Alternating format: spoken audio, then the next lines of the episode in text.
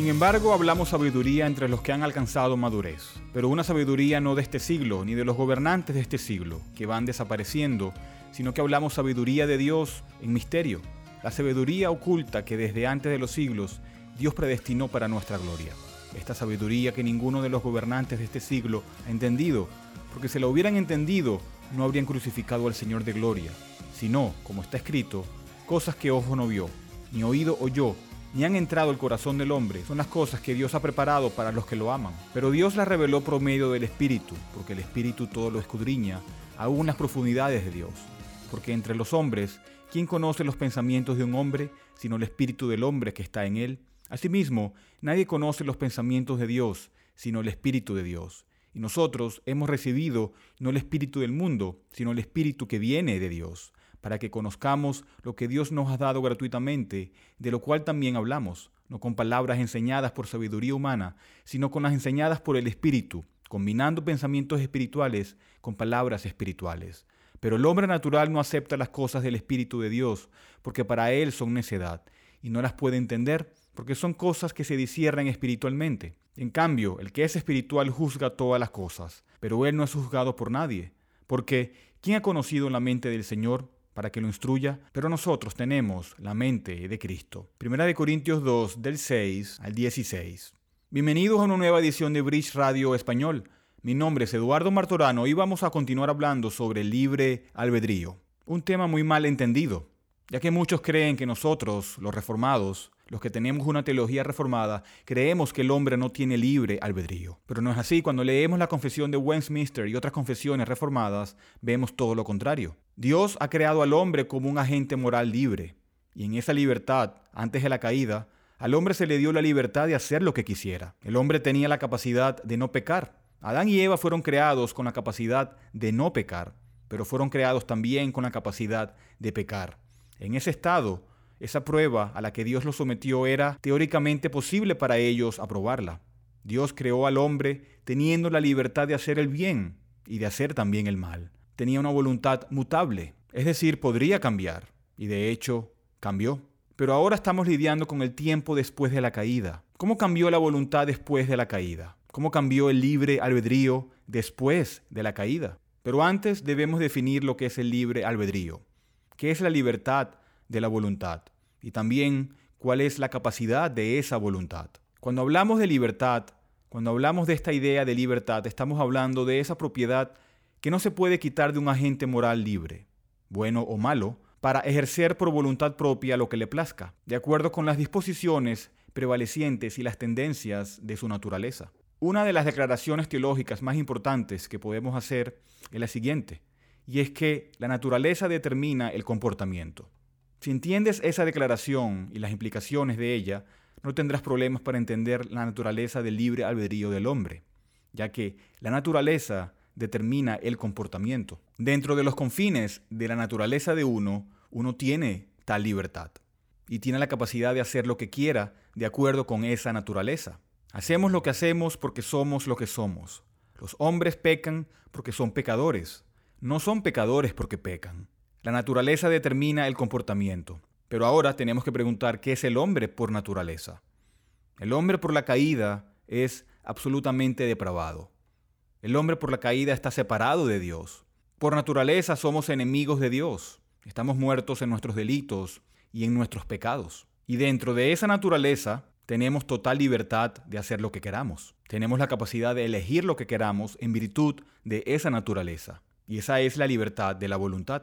Estamos atados a esa voluntad por nuestra naturaleza. Es la naturaleza que tenemos en virtud de nuestro pecado, en virtud de nuestra relación con Adán, lo que nos hace lo que somos por naturaleza. Y dentro de esa naturaleza, una vez más, tenemos la libertad perfecta para hacer lo que queremos hacer, pero no debemos de confundir eso con habilidad o con capacidad. Por ejemplo, no tenemos ninguna capacidad de hacer algo contrario a nuestra naturaleza. Si estamos muertos en nuestros delitos y pecados, no tenemos la capacidad entonces de convertirnos de nuestros pecados y nuestros delitos. Si estamos separados de Dios por naturaleza, no tenemos la capacidad de cambiar esa naturaleza y de tener una relación con Dios. El hombre no tiene la capacidad de hacer nada por la elección de la voluntad o la disposición de la vida o cualquier otra cosa para cambiar lo que es por naturaleza. Estamos limitados en nuestro libre albedrío por lo que somos, y eso a algunos les molesta. Pero aún Dios está limitado en su libre albedrío por quien Él es. Todos sabemos que Dios es bueno, que Dios es infinito, que es eterno y es inmutable en su ser. Él tiene toda sabiduría, todo poder, es todo santo, Él es justo, bondadoso y verdadero. Lo que quiere decir que Dios no puede ser impío. Dios no puede mentir. Dios no puede querer hacer aquellas cosas que son contrarias a su naturaleza. De alguna manera también podemos decir que Dios está limitado por su naturaleza. La naturaleza determina el comportamiento. Es cierto para mí y es cierto para ti y es cierto para el Señor mismo. Si preguntamos, ¿podía la naturaleza de Cristo permitirle pecar? La pregunta es no. Cristo es Dios y por su naturaleza no podía pecar. Su naturaleza divina lo mantuvo alejado del pecado. Así que la libertad es la capacidad y la independencia de hacer lo que queramos dentro de los límites de nuestra naturaleza. La idea de la habilidad aquí es esa capacidad de querer nosotros mismos una naturaleza diferente. Es por eso que en la teología reformada hablamos de la depravación total del hombre. Cuando hablamos de la depravación total del hombre, estamos hablando de la integridad absoluta de su pecado, desde la parte superior de su cabeza, por así decirlo, hasta la planta de sus pies. Él es totalmente corrupto en su naturaleza. El corazón es desesperadamente malvado, el corazón está malignamente enfermo, es incurable. Hay muerte espiritual en el corazón del hombre dentro de esa naturaleza del hombre. Eso es lo que somos por naturaleza. Y la escritura está llena de declaraciones que hablan de esa depravación total. Y el resultado de esa depravación es la incapacidad total. Y con eso nos referimos a la incapacidad absoluta del hombre para cambiar su naturaleza. Ahora, ¿qué implica esta incapacidad total?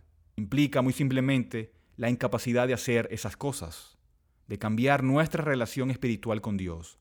Es una incapacidad total para comprender verdadera y espiritualmente las cosas de Dios, las cosas del Espíritu de Dios, las cosas relacionadas con la salvación. Es una incapacidad que hace al hombre absolutamente insensible espiritualmente a las cosas espirituales.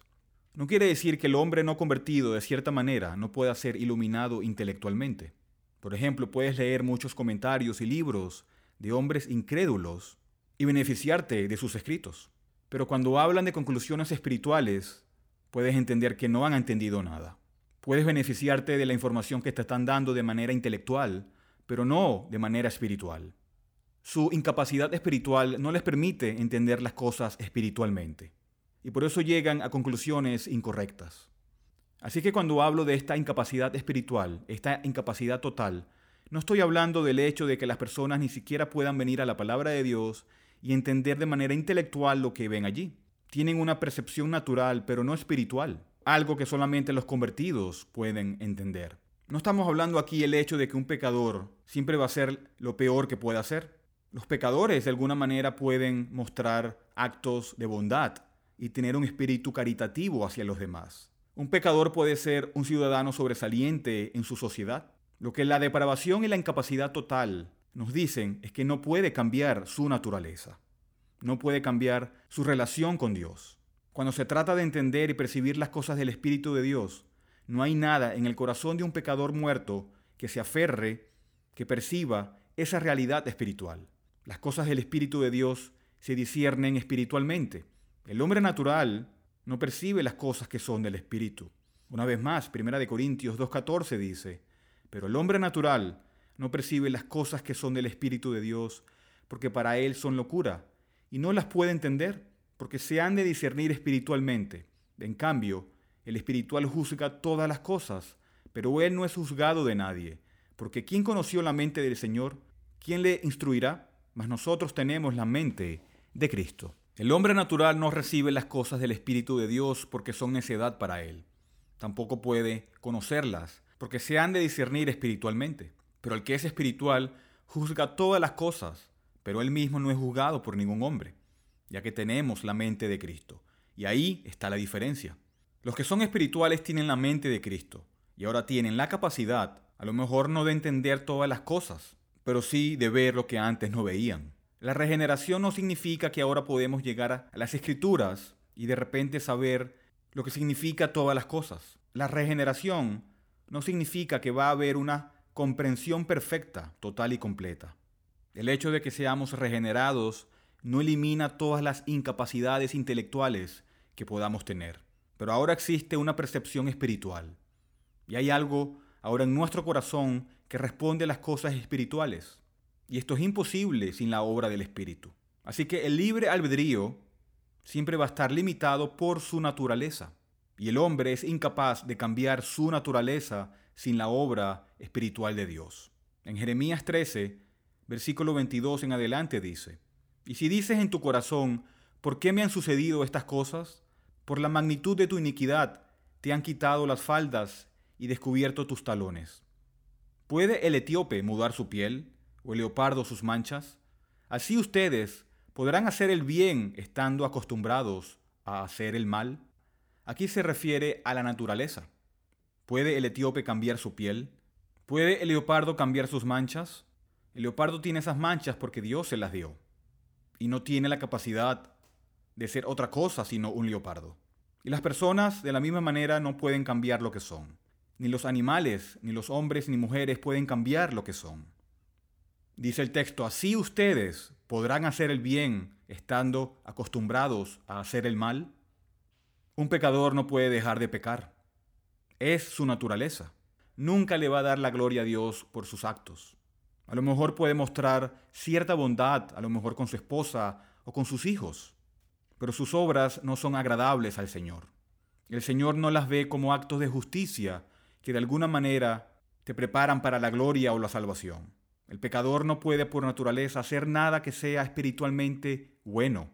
Por naturaleza estamos atados a lo que somos. En Juan 6, aquí está el Señor Jesucristo hablando muy francamente de la incapacidad del hombre cuando dice, Nadie puede venir a mí si no lo trae el Padre que me envió, y yo lo resucitaré en el día final. Vemos esta incapacidad del hombre de poder ir a Dios. Si no es Dios quien lo trae, ni él ni ella pueden ir. El hombre tiene la incapacidad de dar un paso hacia Dios. Por naturaleza estamos separados de Dios. Por naturaleza cada deseo, cada paso que elegimos nos separa más de Dios. En Juan 15, versículo 5 dice, Yo soy la vid, ustedes los sarmientos. El que permanece en mí y yo en él, ese da mucho fruto, porque separados de mí nada pueden hacer. Si alguien no permanece en mí, es echado fuera como un sarmiento y se seca, y los recogen, los echan al fuego y se queman. Romanos 9, versículo 15 dice, Porque el que dice a Moisés, tendré misericordia del que yo tenga misericordia, y tendré compasión del que yo tenga compasión, así que no depende del que quiere, ni del que corre, sino de Dios que tiene misericordia. El hombre entonces no tiene ninguna capacidad para cambiar su naturaleza. Está muerto en sus pecados y delitos, tiene una ceguera espiritual. La única manera en que su naturaleza pueda ser cambiada es que Dios haga una obra sobrenatural en ese corazón. Es que Dios obre lo que se conoce como la regeneración o el nuevo nacimiento. ¿Y qué sucede allí? Allí Dios le da al hombre un nuevo corazón, le da una nueva naturaleza. ¿Y qué implica ese nuevo corazón? Implica una nueva mente, implica nuevos deseos, nuevas prioridades. Ahora entiende cosas que antes no entendía. Una nueva voluntad. Y ahora la evidencia de eso es la libertad, así como el deseo, así como la voluntad de hacer aquellas cosas que son agradables a Dios. En el próximo audio estaremos enseñando sobre este nuevo nacimiento. Hasta aquí este audio de Bridge Radio Español. Bridge es una librería cristiana reformada sin fines de lucro, ministerio de enseñanza y cafetería. Estamos dedicados a discipular y equipar a los cristianos para la obra del ministerio y la edificación del cuerpo de Cristo. Hacemos esto al proporcionar recursos a precios módicos, tales como Biblias nuevas y usadas y libros cristianos centrados en el Evangelio y materiales de estudio en inglés y español. Por favor, considera apoyar a Bridge Ministries a través de una donación única o mensual, ya que esto nos permite continuar nuestro alcance local e internacional a través de nuestros estudios bíblicos, conferencias y Radio Bridge. Puede donar y encontrar más información sobre nosotros visitando nuestro sitio web en bridgeminlaredo.org. Y terminamos con la primera pregunta del Catecismo de Heidelberg, que dice, ¿cuál es tu único consuelo, tanto en la vida como en la muerte? El Catecismo responde, que yo, con cuerpo y alma, tanto en la vida como en la muerte, no me pertenezco a mí mismo, sino a mi fiel Salvador, Jesucristo. Gracias por escuchar.